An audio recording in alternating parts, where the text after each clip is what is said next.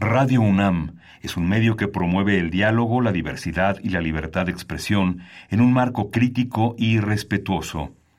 Los comentarios expresados a lo largo de su programación reflejan la opinión de quien los emite, mas no de la radiodifusora.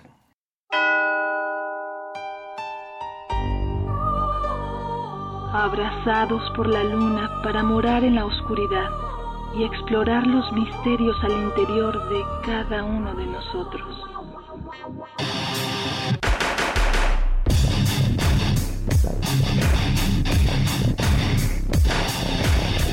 Carpe Noctem. Hola, ¿qué tal? Muy buena luna, sean ustedes bienvenidos a Carpe Noctem, madrugada de jueves, noche de viernes, ah, como gusten, por acá andamos.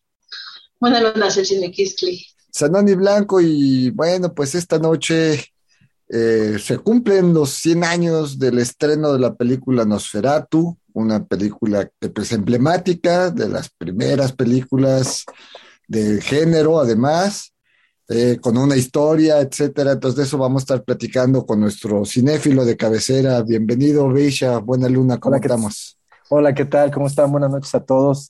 Un saludo a todos los que nos están escuchando. San, ¿cómo estás? Celsin, buenas noches. Hola, hola, buena, buena luna.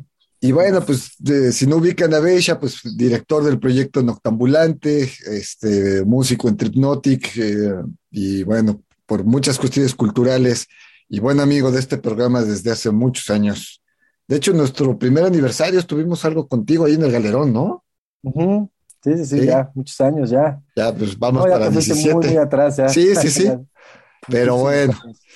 Bueno, pues vamos a arrancar el programa. Esto es eh, desde República Checa 13 Stoletl, la canción Vampires. La escuchamos y regresamos.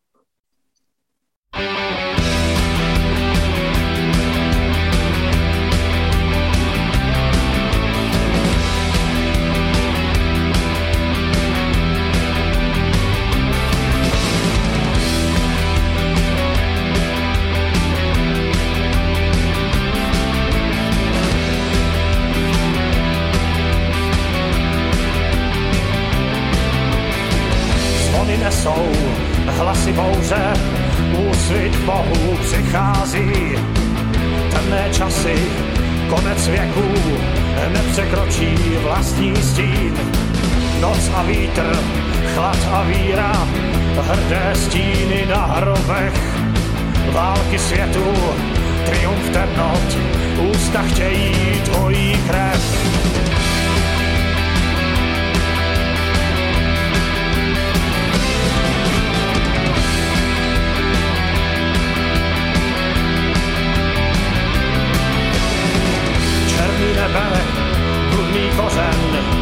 moloch tlamu otvírá.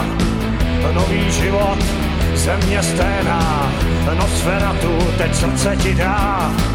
Hroby Karpat, slunce noci, zahoď svojí beznaděj. Bílé rakvy, vampiréza, kouzla mění noc i den. Krev i víra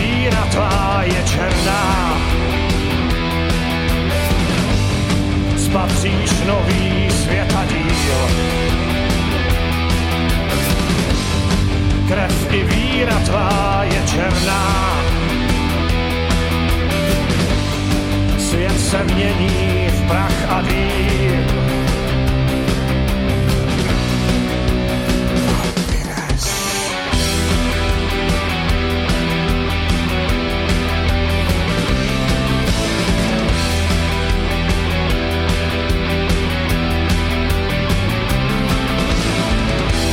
Temnot, pochod smrti, ústa chtějí tvojí krev. Černý jezdec, rudý úsvit, šepot noci, vampires. Hymna vlků, cesty draků, štíty hor a šedý stín. Černý moře, bouři volá, staré mapy plachetnic. Krev i víra tvá je černá, spatříš nový světadíl. Krev i víra tvá je černá, svět se mění v prach a dým.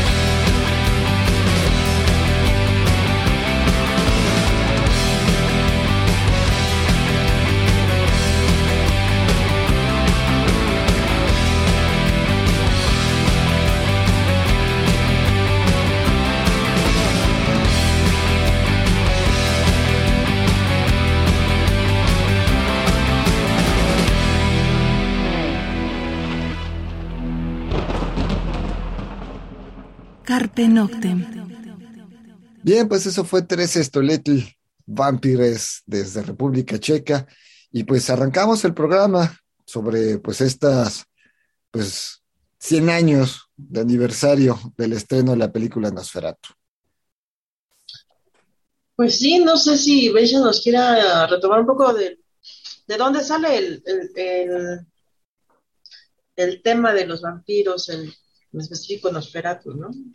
Pues en realidad, pues ya el mito del vampiro, pues tiene, tiene desde esta parte del folclore, ¿no? En Europa y, bueno, también en otros, en otros países, también en Europa Oriental. O sea, la idea del vampiro como una especie de entidad, o sea, fue, fue digamos que mutando, ¿no? Hasta llegar al vampiro literario, ¿no? Que fue el, el que, el que empezaron a, hacer este, a, este Maupassant, por ejemplo, con el Orla, o tenemos también este, la novia de Corinto también, que hablaban, uh, mencionaban de, criaturas, criaturas que se alimentaban de sangre, ¿no? Y, este, pero no a ciencia cierta tenía esta imagen seductora como de lo que después ya sería Drácula, con Bram Stoker en el, siglo XIX, ¿no? O sea, la, idea del, vampiro siempre se pensaba como una especie de parásito, parásito o una especie de demonio o criatura que se alimentaba de sangre precisamente para, para, hacerlo. Pues también tenemos el caso de Horacio Quiroga, ¿no? Con su armadón de plumas, que, pues si recuerdan, es un, es un relato aterrador, pero fascinante, precisamente porque hablaba sobre un caso de una mujer que estaba perdiendo la, la vida y de una enfermedad que la, pues la, mantenía pues cada vez lánguida, lánguida y no sabían qué es lo que sucedía hasta que descubren que había un parásito en la almohada un parásito que vivía ahí en su almohada y que le estaba succionando la sangre, ¿no? Entonces, eh, es, como esta idea, ¿no? Siempre, siempre fascinante de las criaturas, de algo que puede ser algo que no, que, luego se envuelve de, tanto de una mítica y que bueno, pues un irlandés llamado Bram Stoker para, para 1897, para ser exacto, publica Drácula, ¿no? Una novela a manera de, una, de un relato como, como si fuera, se tratase de una bitácora, que es así como, como está narrado, en realidad las palabras de Jonathan Harker, que es uno de los protagonistas, este, que viaja a los Carpatos para poder conocer al, conde Drácula y venderle, en realidad pues era alguien de bienes y raíces y venderle una propiedad, pues este, así es como lo está narrando a manera de una bitácora, ¿no? Toda la primera parte del libro es eso, ¿no? Todo el recorrido, lo que sucede en el, en el camino para llegar hasta, hasta donde está el vampiro. Y creo que es algo muy interesante precisamente porque pues le, le, va añadiendo más elementos, ¿no? Aquí la idea del vampiro ya es un personaje seductor, un personaje que además tiene ciertos poderes y que además puede convertirse en otros animales y además es una criatura nocturna, ¿no? Que es solamente en la noche. Eh, todo esto, todo esto ha ido, ha ido creando, adresando al mito, ¿no? Hasta lo que podemos conocer del vampiro cinematográfico, que es a lo que saltó, ¿no? De la literatura a la, cinematografía. Bueno, antes al teatro y del teatro a la cinematografía. Y pues creo que nos sigue fascinando, le seguimos encontrando eh, algo interesante al personaje, precisamente porque nos, nos, gusta, nos gusta como esta, esa idea de, lo, que lo que no conocemos, lo desconocido, y al final eso es lo que más nos aterra, ¿no? ¿Qué pasa con el, la criatura del vampiro o esta, esta entidad. Porque hay que ver que antes del, del, libro, como tú dices, el vampiro es un personaje a veces es del folclore, es parte de la mitología centroeuropea, de República Checa, Hungría, eh, Eslovenia, toda esta zona, pues, ¿no? De, la Europa central. Y, era eso, final de cuentas, hasta que aparece en un libro, ¿no? Eh, y este libro, pues, ya nos marca otro tipo de personaje, un personaje adinerado, un personaje culto, un personaje sumamente inteligente, obviamente malévolo, un ser nocturno, sí una especie de demonio, sin embargo, pues es un ser humano, ¿no? El reviviente, el, justamente el Nosferatu, y bueno, ahí es donde va a cambiar la historia, porque al final de cuentas el vampiro como tal nos va a dar, pues desde ese libro a la fecha, nos sigue dando muchísimo de qué hablar, ¿no? Pero justamente es en lo que se basa, porque la película Nosferatu, de la que estamos hablando en este programa, que está cumpliendo 100 años de haberse estrenado, pues es un fusil de es un fusil de Drácula, pero eso vamos a platicar en el siguiente bloque. Eh, vamos a escuchar esto que se llama Last Night, la canción a cargo de Schrödinger. Bueno, lo escuchamos regresando.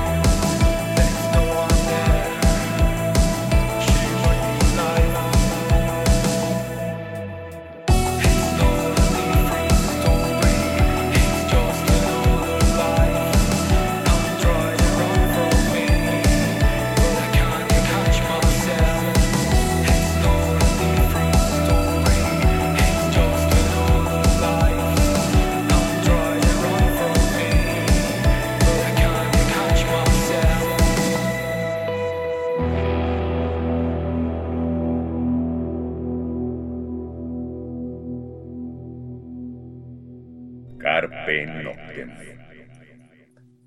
Bien, eso fue Schrödinger, la canción Last Night, y seguimos charlando con Beisha, con Celsin, sobre los 100 años del estreno de la película Nosferatu. Pues nos vamos con eso que creo que cerraste el bloque anterior, ¿no? De, de, de, de cómo después de no llegar a negociaciones los la productora pues cambian nombres de personajes en la película, ¿no? Bueno, más bien nos estamos adelantando porque todavía, bueno, nos quedamos un poco en la parte literaria. Eh, bueno, la, la, novela tuvo mucho éxito, tuvo un impacto y, y en Alemania sucedía algo en, la primer, en el primer cuarto del siglo XX, se gestaba un movimiento este, estético llamado el expresionismo.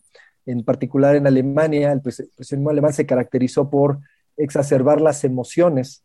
El cine, la cinematografía, después de Georges Méliès, pues el cine fue el pionero del cine fantástico, pero se puede decir que a partir, era, manejaba un formato pues muy teatral, muy, muy teatral, en donde ser un plano secuencia, donde todo sucedía dentro de ese plano, ¿no?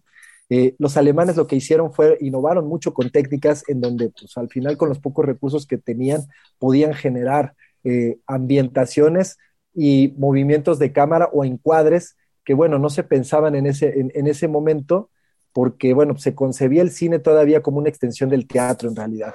Eh, es muy interesante lo que empiezan a hacer eh, directores como Fritz Lang, como este, este Morneau, en este caso, Wilhelm Morneau, que es este, pues es el director que se, se, hace, hace Nosferatu, hace la primera adaptación cinematográfica de Drácula, pero precisamente como mencionabas, por temas de derechos de, de autor, porque la viuda de Bram Stoker no quiso ceder los derechos de, de la novela para hacer la película, tuvo que cambiar el nombre y algunos aspectos a los personajes eh, para que precisamente po poder rodar y hacer Nosferatu.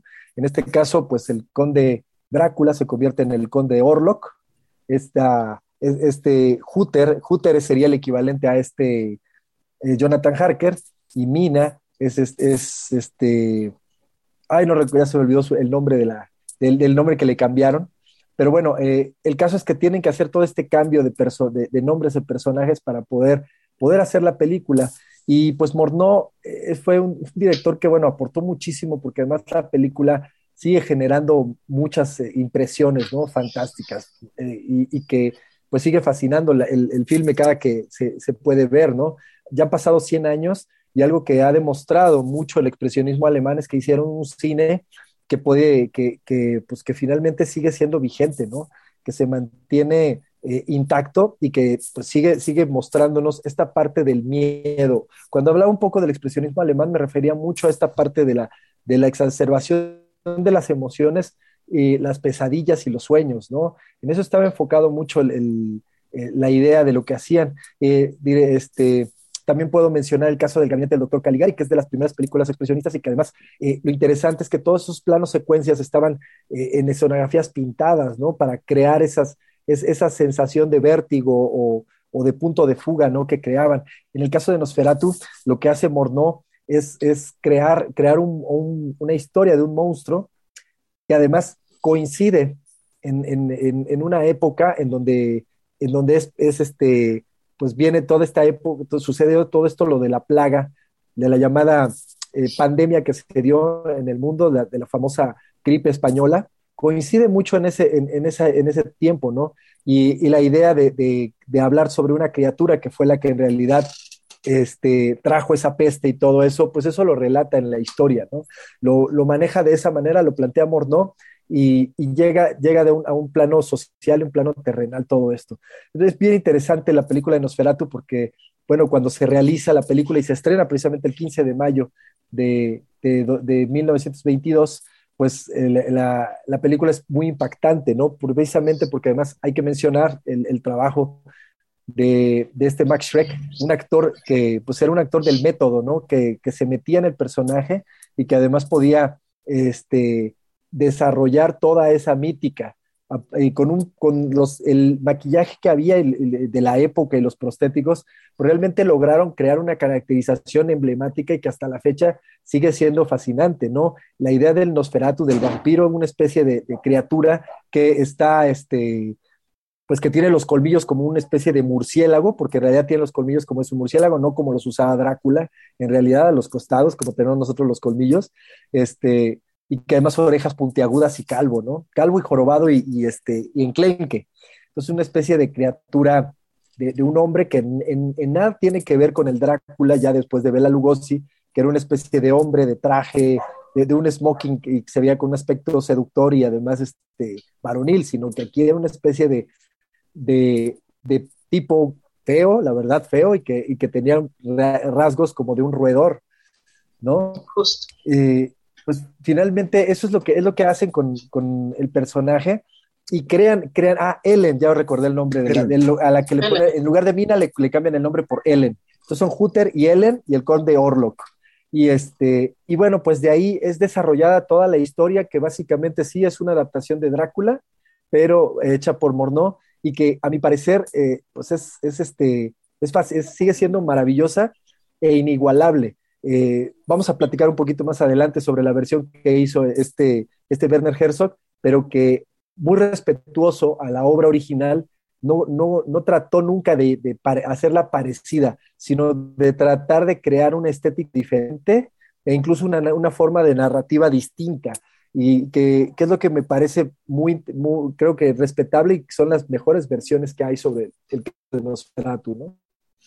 Ok, vamos a, escuchar otra rola para seguir charlando sobre, sobre, esto, porque justamente la estética y un poco la producción y algunas cosas que se sucedieron durante la filmación de la película es parte de este mito de, de lo que es Nosferatu. Vamos a escuchar a, bueno, desde Polonia, Kroster Keller, la canción se llama Scarlet, y bueno, la escuchamos y regresamos.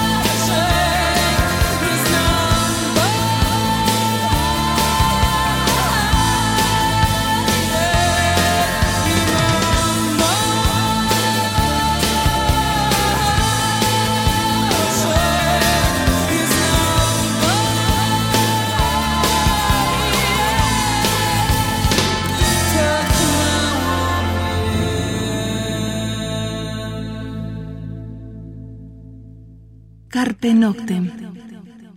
Bien, eso fue Scarlet, la canción a cargo de Kloster Keller de Polonia.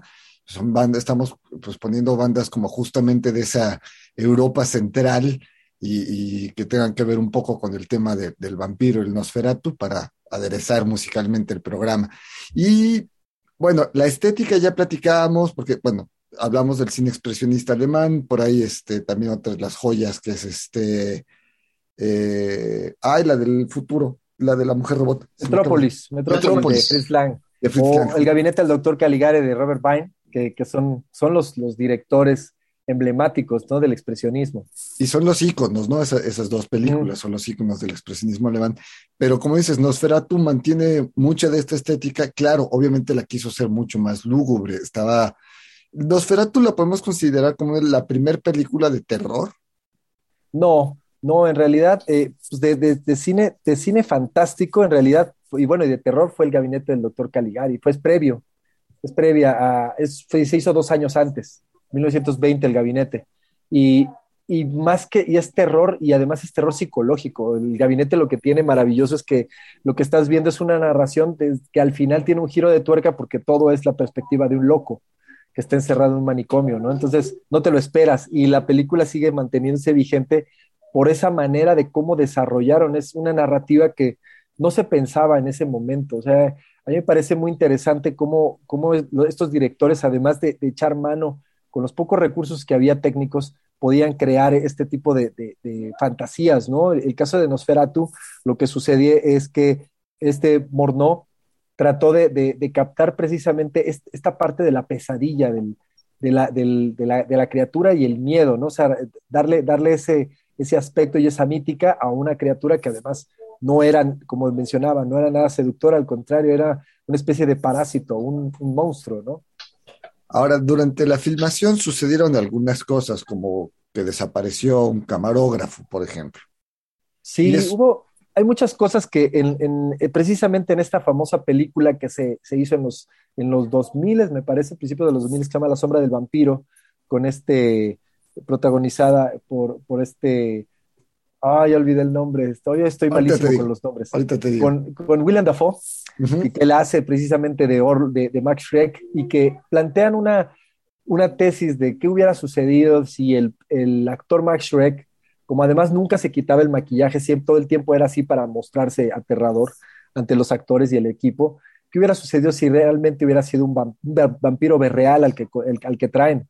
¿No? Entonces, pues sí, suceden, lo, juntan con todo el tema de, dificultades que tuvieron para, filmar la película, ¿no? Todas las, situaciones que había para poder hacerlo y, este, y, que, al final, pues, pues, fueron entre lo que mencionabas, el tema de un camarógrafo, que aquí lo, meten con la idea de que pues al final el vampiro estaba devorando a todo el staff, dejando al final ya solamente a Max Schreck, ¿no? Es el único que, sobrevive de todo el equipo y logra terminar la película precisamente, ¿no? Al final sacrifica al vampiro y sacrifica a todo el equipo, ¿no? Incluso a la protagonista. Es muy interesante todo eso porque finalmente le da, le da todavía una mítica mayor al, al, filme. Eh, si bien entre los problemas legales y el, y el tema que, de, los problemas económicos, porque al final la, la, productora empezaba a tener problemas para poder trasladar un equipo de trabajo, y llevar y construir escenarios o de repente ir a otras locaciones para poder filmar y este, hacer que la película tuviera todo esto, pues fue, fue muy complejo para su realización, ¿no? Una Via Crucis que creo que Morneau aprendió después mucho de eso y bueno, ya en películas posteriores se ve totalmente ya la manufactura de, de una experiencia, ¿no? Ya en todo esto. Aparte estabas hablando de una Europa de la posguerra, o sea, van saliendo de una Primera Guerra Mundial, o sea, hay muchas otras cuestiones eh, políticos, sociales, económicas que mantienen al cine europeo en una de una forma de trabajo, ¿no? Y eso también hay que mencionarlo. Ahora, eh, con los problemas legales, pues obviamente es demandado, Morno es demandada la productora y se les ordena eliminar todas las copias de la película, pero afortunadamente se esconde en una. Sí, esconde, este, creo que fue el, fue el, esta película tuvo el mismo caso y la misma suerte que, que Viridiana de, de, este Luis Buñuel, ¿no? Que fueron películas que se tuvieron que destruir y que solamente para que sobrevivieran, bueno, en México tuvieron que huir a, España y esconder la película, ¿no? En el caso de, de Nosferatu, pues fue lo mismo, tuvieron que esconderla para que años después pudiera, pudiera conservarse. Y, este, y, y bueno, ya después de que la viuda, bueno, fallece y además llegan a un acuerdo con los familiares de, de este Bram Stoker, pueden, pueden ya usar el, la, el, no, bueno, sigue siendo Nosferatu, pero al final la película puede tener esa, esa transmisión mundial, ¿no? Que, que llega a tener esa trascendencia, ¿no? Y que bueno, sigue siendo un antecedente totalmente para todas las películas que después vendrían de, del género de horror y en particular del, del tema de los vampiros, ¿no? Sí, porque esto es en 1922, hablamos de que en 1932 ya se estrena Drácula con Bela Lugosi, y bueno, ya cambia toda la historia, tanto legal, digo, ahora sí se llama Drácula, ahora sí se anuncia, se dice bien que está basada en el libro de Bram Stoker, etcétera, etcétera, ¿no? Y, y película que también cumplió años, este, 90 años hace febrero, fue más o menos, ¿no? Así es. Entonces, digo, ya le dedicamos acá un programa justamente a eso. Y bueno, ya de ahí se viene toda la evolución del vampiro en el cine. Beisha, tú como pues, cinéfilo, como alguien que, que, trabaja y vive para, para, y vive del cine en México de una u otra forma, eh, esta evolución del vampiro a partir de Nosferatu al... Vamos a quedarnos en los vampiros de la Hammer cómo se va dando, y más allá de la evolución del mismo cine, de pasar a Technicolor y el sonido, cómo se da la evolución del personaje. Pues bueno, también yo creo que sí valdría la pena que, que no, que mencionáramos la, la, versión de este Lon Chaney, ¿no? De London After Midnight, uh -huh. que además ese es el caso de otra, de otra película que pues no, no existe, que fue destruida y que solamente quedan fotogramas, que era muy interesante porque Lon Chaney, que era uno de los actores eh, que se, además se prestigiaba por ser un artista en el maquillaje, él, mismo se caracterizaba y creó personajes como para el fantasma de la ópera o para el jorobado de Notre Dame. Eh, él también creó un vampiro en donde además todos los colmillos, todos sus dientes eran como de sierra afilados, ¿no? Y una especie también de vampiro, un personaje grotesco, granguiñolesco, que al final, pues lo único que nos quedaron fueron los fotogramas. Si tienen oportunidad de buscar London After Midnight, pues es una película que hablaba de vampiros, pero que al final solamente nos queda ese recuerdo. Es una pena porque fue, es, es, como ese mito, ¿no? Que hay detrás, pero que bueno, al final lo que buscaba también era aportarle un poco también esa idea a los personajes. Posteriormente, bueno, ya eh, como mencionabas, con este Todd Browning, el, el caso de Drácula, eh, es particular porque además, bueno, ya anteriormente ya un actor eh, llamado Bela Lugosi ya lo había encarnado al vampiro en, en, obras de teatro. Al final, pues él hace el casting para quedarse con el papel, el protagónico, y, y bueno, la Universal está muy interesada en hacer cine de horror, y el cine de horror además va, va brincando de lo literario a lo cinematográfico, ¿no? Tomando a personajes de la literatura, como es el caso de Drácula, la criatura de Frankenstein, el hombre invisible, que todas son personajes literarios, ¿no? De ahí vienen y que, y que empiezan, eh, empiezan a mutar. Otros, otros, como en el caso de la novia de Frankenstein, como el, el, el, hombre, el, este, el hombre lobo, todos esos ya son criaturas ya cinematográficas, ¿no? Pero el caso del vampiro es muy curioso porque al final empezó con esta idea de presentar a un personaje como muy sofisticado, una persona que además tenía un, un título nobiliario, el conde Drácula, era, era, y que además, bueno, pues su, su imagen se convirtió, se convirtió, en algo iconográfico, ¿no? El personaje con el pico de viuda aquí en la frente, de cabello, este, su smoking, y que bueno, hasta en, eh, lo hemos visto hasta en las marcas de cereales, ¿no? Personajes ya parodiados, o sea, se ha repetido tanto el personaje, fue mutando hasta convertirse en una parodia, ¿no? El mismo personaje que podía darte miedo, pues ya eh, fue, fue cambiando. En la Hammer, por ejemplo, con actores como este Christopher Lee, retoma este personaje muy sofisticado, muy sangriento, este, pero además más seductor y con un, un, un toque más, más enfocado hacia la sexualidad, ¿no? Que es lo que tenía la Hammer Films, a diferencia de la Universal, que era de algún modo mantenía incluso la versión, la versión este, cinematográfica de Drácula, mantenía un aspecto muy teatral, retomando un poco a Melie, ¿no? Porque todo era en un plano. Como que no sabían mucho todavía, Todd Browning todavía no tenía mucha idea de hacia dónde lo iba a hacer. Y hay que destacar mucho la versión cinematográfica que se filmó a la par. El Drácula de 1932 en, en, en español, que es, es, una, es una maravilla porque además pareciera que tiene de repente pues un poco de humor involuntario porque la película pues sí tiene, este, las actuaciones parecieran ser sobre, pues muy exageradas de, de todos los personajes que, que aparte, en este caso Mina Harker es Lupita Tobar, Ujú. una actriz mexicana, y que, y que bueno, pues no le quita en nada, de hecho fue muy, es superior, eh, técnicamente superior a la versión de Todd Browning, porque la de Todd Browning el- era prácticamente como el teatro, un plano se- este, frontal en donde pues entraban y salían los actores a escena, ¿no? Sin embargo, eh, en, en la versión cinematográfica español, en español, que la hizo, la hizo también la Universal para precisamente un público de habla hispana, se, se dan el lujo de, de- de empezar a, hacer travelings, a, a crear planos, secuencias, todo eso, cosa que pues no se veía tanto. Experimentar. Experimentar, exactamente. Entonces eso le, eso le da una frescura a esa película, amén del, del humor involuntario que tiene por las actuaciones de repente. Yo, es una película que disfruto mucho ver porque pues es, muy, es por momentos pues es, es cómica, ¿no? Es cómica por la sobreactuación que hay, muy teatral, pero llevada al extremo. Y bueno, el cine estaba encontrando como su espacio, ¿no? En eso. Ya con la Hammer, pues bueno, sí, ya el, el vampiro, eh, insisto, era más, más, más sexual. Y bueno, y después fue, fue tomando, bueno, ya hay que mencionar al Drácula de Frank Langella, es que ese fue ya a finales de los 70, que ese ya era un Drácula que parecía Drácula de comercial de coches, tenía un copete así tremendo, y este, y bueno, pues fue también una adaptación muy libre, además, que hicieron de ese Drácula, ¿no? Porque la, la, historia, pues sí, muy sexualizada totalmente, pero, pero además eh, aquí el vampiro muere en el barco. O sea, lo que, lo que narra, lo, que narra eh, de, dentro de esa libre adaptación, él, él, él, este, él, muere en el Demeter y resulta que en el Demeter también venía esta mina y este Jonathan. Y bueno, es rescatada Mina en el barco y ahí muere el vampiro. Y fueron así diferentes adaptaciones que, hicieron este, a lo largo del, del, del tiempo, ¿no? y este y que bueno, así es como ha ido mutando poco a poco. Ya llegaremos a Coppola, que el caso de Coppola, pues bueno, él, él sí hace, hace una, pues una investigación tanto de los usos, costumbres y hábitos, y la, incluso la vestimenta, ¿no? De, la, de, los personajes de la época en la que está ubicada la novela de Bram Stoker. Y bueno, crea pues, finalmente una película impresionante, pero además la convierte en una historia de amor. Una historia que puede, que, que para lo que empezó, para el cine de, de, de, horror de los años 30, era una película de terror, película de monstruos, la convierte en una, una historia de amor imposible, ¿no? Y dentro de donde, dentro de, donde el, el, horror es uno de los elementos que está dentro de eso, ¿no?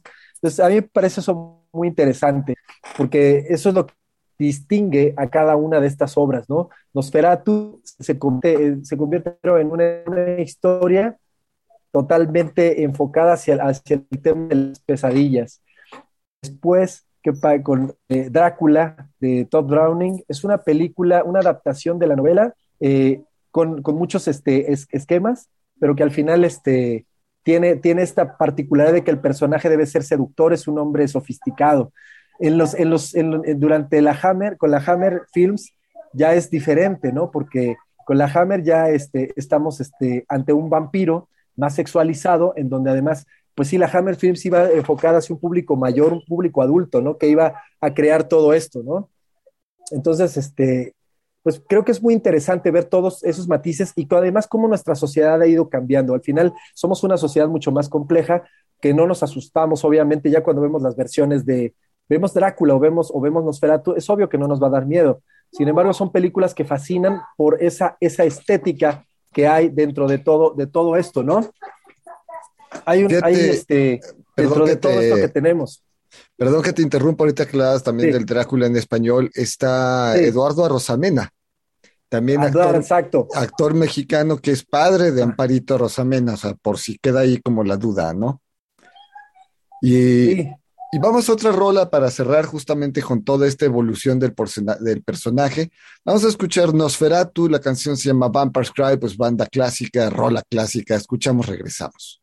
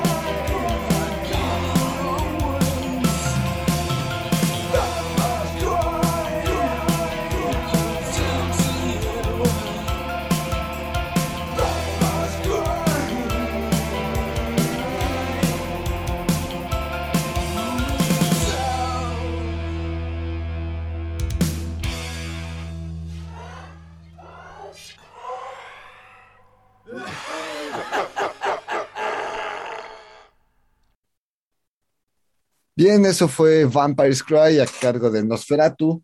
Y bueno, pues el tiempo se nos, se nos anda yendo.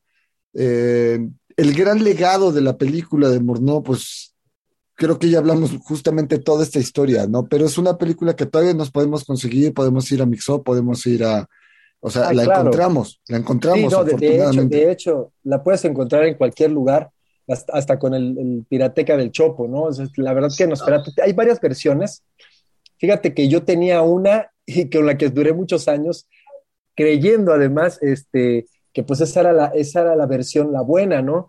Una que incluso eh, eh, tenía música de, de Ross Williams y de Christian Death, que este, es una que sacó la Cleopatra Records y la compré en los 90 precisamente y me encantaba esa versión porque el ambiente dark, de este, dark ambient que tiene eh, la película de la música que le hicieron, me encanta.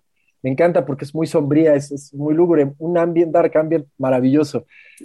Sin embargo, hace poco que pude conseguir esta copia, y este, pues descubrí, encontré, le encontré más escenas, más cosas que dije, ¿qué pasó aquí? A ver, espérame, aquí me robaron media hora de película, porque la película, pues estaba aquí corta, estaba eh, no, más 20 minutos más, porque yo la tenía a una hora y esta ya era de 80 minutos. Y bueno, sí hay muchos momentos que precisamente también son, son narrados en el, en el, en el, este, narrados en el libro de Bram Stoker, pero también hay una parte que un escritor mexicano que pues también todos conocemos, que es este José Luis Zárate, se aventó la, la, la, la tirada de, de hacer un fragmento retomando la parte del viaje del Demeter. ¿Qué sucede Demeter cuando, cuando, cuando viaja y se llama La Ruta del Hielo y la Sal? Es un libro que les recomiendo muchísimo, que es un libro pequeñito, pero está increíble el relato, porque además desarrolla todo ese episodio de lo que sucede en el barco, cómo el vampiro acaba con toda la tripulación, y es una historia de terror dentro de la otra historia de terror, ¿no? Todo lo que sucede en Drácula, pero este episodio lo desarrolla también este José Luis, que pues, a mí me, mar maravilló muchísimo, me encanta, me encanta y me parece muy inspirador. Creo que el, legado que deja es precisamente eso, ha inspirado a muchos artistas a, crear obras derivadas de, de, del original. ¿A qué me refiero? Que no nada más cinematográficamente, se va a la literatura, se va a la música, se va a las artes plásticas, a la gráfica. Entonces, eh, creo que sigue fascinando el, a 100 años de Drácula, el del Nosferatu, lo que tiene es que sigue fascinando precisamente por eso, porque fue una, mar, marcó un, un, antes y después, tanto en el imaginario y en la forma de cómo hacían cine, pero que al, al mismo tiempo seguimos esa imagen de, de, la criatura, de la sombra de la criatura subiendo la escalera, sigue, la tenemos grabada y es aterradora, claro. ¿no? Sigue siendo eh, fascinante, ¿no? De cómo el, se ve la sombra, nada más ver la pura sombra del, del vampiro con arqueado, este, encorvado con las manos de garra, tratando de abrir la, de jalar la perilla de la, de la puerta. Y bueno, lo que mencionaba ahora con el caso de este, de, con este, la versión que hace en, en los años 70, eh, este Werner Herzog, es una versión muy, muy respetuosa, pero muy diferente. Total, obras, estamos hablando de dos obras diferentes, pero que al mismo tiempo comulgan, porque bueno, tienen de entrada una identidad que ambos son directores alemanes y trataron de representar a su manera lo que, lo que ellos veían en esta mítica del tanto no cinematográfica como literaria, ¿no? Entonces, el, personaje del, vampiro sigue, sigue teniendo, sigue siendo una especie de, eh, en, el caso de, de, Herzog, es una especie de parásito insignificante, pero que es repulsivo, ¿no? Y, y que al final, este, lo que buscaba Herzog era generar una especie de, claustrofobia en una película, que es una película claustrofóbica, la verdad, el Nosferatu de Herzog, en tonos azules, toda la película está hecha, hecha en tonos azules. Entonces, eh, son, son dos obras diferentes, pero que, insisto, a eso es su parte de ese legado. En la actualidad, pues sí, seguimos, seguimos revisitando Nosferatu. A mí me encanta. Este, trabajamos ahorita en, un, en un disco precisamente para eso. Y, este, y bueno, pues desde hace 20 años produje algo porque yo tenía la idea de hacerlo por tiempos. A veces hay veces que el tiempo no te da. Y dije, bueno, pues se, le, pasé la pelota a otros, a otros compas para que lo hicieran. Pero de 20 años después dije, bueno, pues es que eso es algo, una idea que yo tenía de toda la vida y me la aventé. Y ahorita sí, creo que es parte de esa influencia que tiene, ¿no? Creo que el, el cine, al final, y más este tipo de historias, siguen inspirando, ¿no? Y creo que eh, eso es lo que es lo que viene con Osferatu, ¿no? A 100 años de, este, de esta película, creo que vale la pena seguirla revisitando, seguirla reversionando, pero en, diferentes artes o disciplinas artísticas. Creo que eso es lo más importante del legado. Sí, definitivamente. Y bueno, pues cumple 100 años de su estreno, de toda esta historia. Pues si no la han visto, búsquenla. Si ya la vieron, échensela otra vez. Total, siempre es bueno regresar a los clásicos, ¿no? Pues ya nos vamos, algo que quieras agregar, Beisha. Pues agradecerles el espacio, la invitación y bueno, sí me quiero echar mi comercial porque pues el proyecto de Nosferatu pues es algo que trabajamos durante seis meses el año pasado con un buen amigo que se llama Trevor Gavilán y con, con quien vamos a, con Tripnotic, vamos, estamos grabando el disco. Es un proyecto donde estamos trabajando, es el, centenario de la película, lanzar un, material discográfico con una, una, presentación especial que tenemos para el mes de octubre, entonces ya les daremos más detalles, pero de una vez se los anunciamos porque el día de hoy, bueno, el día 15 de marzo, si hoy este, pues lanzamos precisamente una campaña donde vamos a empezar a mostrar, lanzar música, vamos a ir lanzando poco a poco la música del disco, conforme vayan saliendo los tracks, la idea es esa, y este, pues los invitar y esperarlos a todos allá en, en conmemorar 100 años de Nosferatu. Está bien. También Dexter Recordia andaba musicalizando, durante un rato anduvo musicalizando a Nosferatu. Esos son los compas de los que hablaba. Así es, así es. Ah, así es. Por tiempo, por tiempo no pude, no me la pude aventar. Es que era curioso porque ellos ni siquiera tenían idea de la película, ni siquiera sabían de la existencia de la película. Y yo les dije, oye, ¿conoces Nosferatu? Estaría padre que hiciéramos esto, bla, bla, bla, bla. Y al final, bueno, ese, ese es el ingrato trabajo del gestor cultural al final todo el mundo se lleva los, aplausos, pero no sabe que hubo una gestión detrás de alguien que fue, tuvo la idea, alguien que dijo, oye, podemos hacer esto, esto, esto, esto. Y bueno, yo por temas de tiempo no me daba, no me daba la vida para poder aventarme el proyecto en ese momento. 20 años después lo estoy haciendo, pero bueno, nunca es tarde. en el momento indicado. Sí, sí, sí. Exacto. Y ahora, pues, ahora creo que con Tripnotic es el momento, ¿no? Y bueno, pues estamos muy contentos porque además la neta quedó, está quedando más bien porque vamos en ese proceso muy chipocludo y vamos a ir lanzando cada mes un tema poco a poco hasta llegar a octubre y pues obviamente pues lanzar todo el disco completo. Bien, pues felicidades, ya lo estaremos escuchando. Sí, muchas pues gracias. Ya nos vamos, por acá anduvimos. Buenas luna, Sexy Nikisli. Sanoni Blanco, y pues los dejamos con una última rola. Esto es Witching Hour, Ligea. Y pues nos escuchamos la próxima semana. Mientras tanto, busquen Nosferatu y vean buen cine de terror, las Drácula, la Drácula en español. Y cuídense donde quiera que estén.